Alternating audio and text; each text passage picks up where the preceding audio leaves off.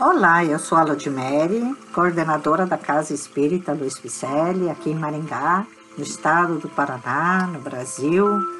Estamos fazendo a leitura do livro Renovando Atitudes, que constam mensagens ditadas pelo Espírito Hamed ao médium Francisco do Espírito Santo Neto. Hoje o episódio intitula-se Palavras e Atitudes. Hamed faz uma reflexão sobre o capítulo 18, item 6 de O Evangelho segundo o Espiritismo e tece comentários na esperança de que se possa renovar atitudes sob a inspiração de nosso Senhor Jesus Cristo.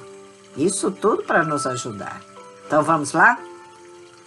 A passagem do capítulo 18, item 6 diz o seguinte: Nem todos os que dizem Senhor, Senhor entrarão no reino dos céus, mas somente entrará aquele que faz a vontade do meu Pai, que estás nos céus. E a reflexão de Hamed é a seguinte, sobre este capítulo. Os bons dicionários definem comunicação como ato ou efeito de transmitir e receber mensagens e que envolve duas ou mais pessoas é o processo de permutar conceitos, gestos, ideais ou conhecimentos, falando, escrevendo ou através do simbolismo dos sinais e expressões. Enquanto a conversação entre dois indivíduos tem um caráter mais restrito de comunicação, as atitudes que acompanham os diálogos têm um poder de comunicação mais amplo, eloquente e determinante. O mecanismo que envolve a comunicação divide-se em três propriedades básicas dos seres humanos e se torna possível porque usamos nossa percepção ou sensibilidade para captar as informações. Depois, avaliamos para poder interpretar e compreender a mensagem. E, finalmente, expressamos-nos com palavras ou atitudes baseadas nas reações emocionais provocadas pela maneira como integramos aquela mesma mensagem. As circunstâncias existenciais de nossa vida, de relação, são o resultado direto de nossas atitudes interiores. Precisamos prestar atenção nos conteúdos de informação que recebemos, não somente pelas mensagens diretas, mas também por aquelas que absorvemos entre conteúdos simbólicos, inconscientes e subentendidos na chamada comunicação além da comunicação convencional. Jesus Cristo considerou a importância da palavra aliada ao crer quando disse: Não afeteis orar muito em vossas preces, como fazem os gentios que pensam ser pela multidão de palavras que serão atendidos.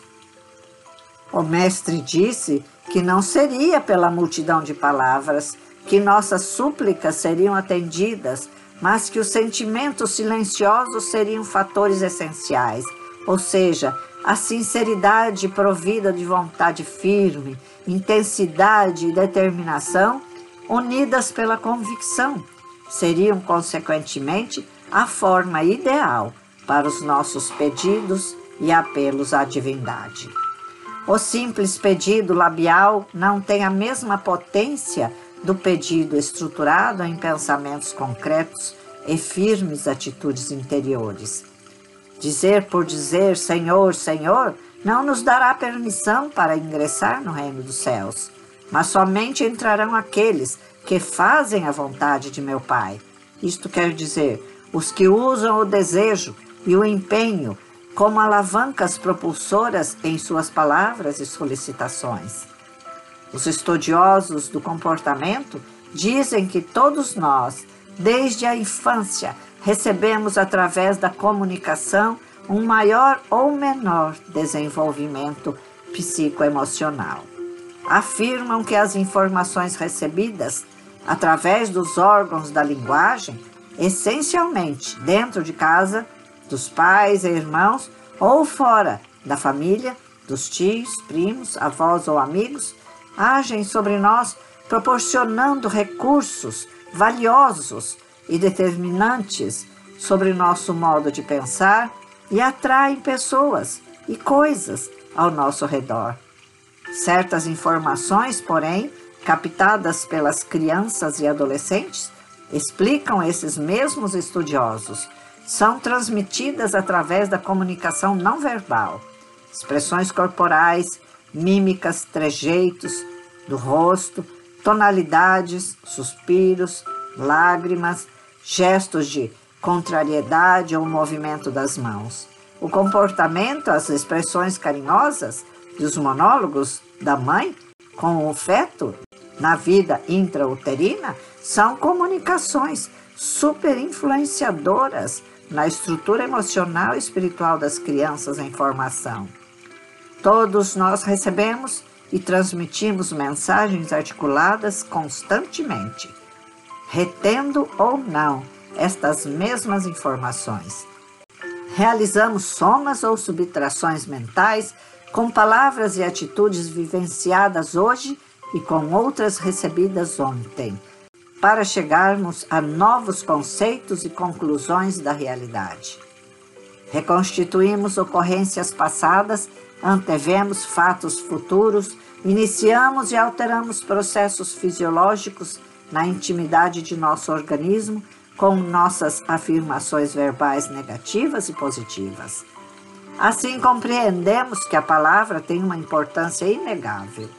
Ela cria vínculos de natureza mental, emocional e psicológica, altera o intercâmbio psíquico e espiritual e atua na formação de nossa personalidade por meio da interação palavras-atitudes. Em síntese, o poder da palavra em nossa vida é fundamental. E se observarmos a reação de nossas afirmações e atos, descobriremos que eles não retornarão jamais vazios, mas repletos do material emitido. Segundo o apóstolo Mateus, por nossas palavras seremos justificados e por nossas palavras seremos condenados. Os diálogos são pensamentos que se sonorizam e criam campos de energia condensada dentro e fora de nós. Reformulemos, se for o caso, as comunicações ou atitudes que recebemos na infância. Se porventura foram de severidade e rispidez, se nos menosprezaram com mensagens negativas constantes, repetitivas e depreciativas, poderão ser elas a razão de nossos sentimentos de inferioridade, rejeição e agressividade compulsórias. Não diga que dia horrível, porque simplesmente está chovendo. A dramaticidade é um dos fatores traumáticos de nossa existência, pois muitas dessas expressões despretensiosas, repetidas muitas vezes, podem nos conduzir a verdadeiros turbilhões vivenciais. Nossas palavras são filamentos sonoros revestidos de nossos sentimentos, e nossas atitudes são o resultado de expressões assimiladas e determinadas pelo nosso comportamento mental. Hamed faz uma reflexão em que nos remete a um conteúdo que venho estudando que diz: nosso pensamento cria a vida que procuramos. Existem palestras, livros, existe o livro Pensamento e Vida que traz sobre essas reflexões também, e que todos os livros coadunam com a mesma ideia de que nós somos responsáveis por tudo que nós escolhemos, pelas nossas palavras, atitudes, pelas escolhas certas ou não. Nós somos responsáveis pela emissão de até de um pensamento egóico. Todos. Pensou, já emitiu o pensamento. Imagina falar então. Somos responsáveis pelas palavras para alguém. Me sinto até preocupada, vamos dizer assim, com tantas palavras que tenho que emitir diante dos pedidos, dos vários pedidos de aconselhamento. Mas jamais direi o meu pensamento, e sim direi pensamentos que estão nos livros para amparar o caminhar das pessoas. Então vamos nos amparar por aqui também, porque Hamed traz da Bíblia, do Evangelho de Nosso Senhor Jesus Cristo, todas essas reflexões deste livro. E por que não? Está no Evangelho, não é? E por que não utilizarmos estas palavras, estes aconselhamentos para mudarmos os nossos atos, né? antes que façamos escolhas erradas, tá certo? O conteúdo deste livro tem a intenção de contribuir para que todos nós possamos reflexionar sobre os porquês das nossas atitudes. E assim poder entendê-las, né, nos matizes diversos, nos comportamentos diversos, nos nossos comportamentos. Como consequência, melhorar a nós mesmos. Então, vamos reconstruir a nossa caminhada? Vamos nos transformar interiormente? Vamos voltar ao Pai, ao reino dos céus, edificados, vamos, melhores do que quando aqui a gente chegou? Vamos nos juntar, dando as mãos?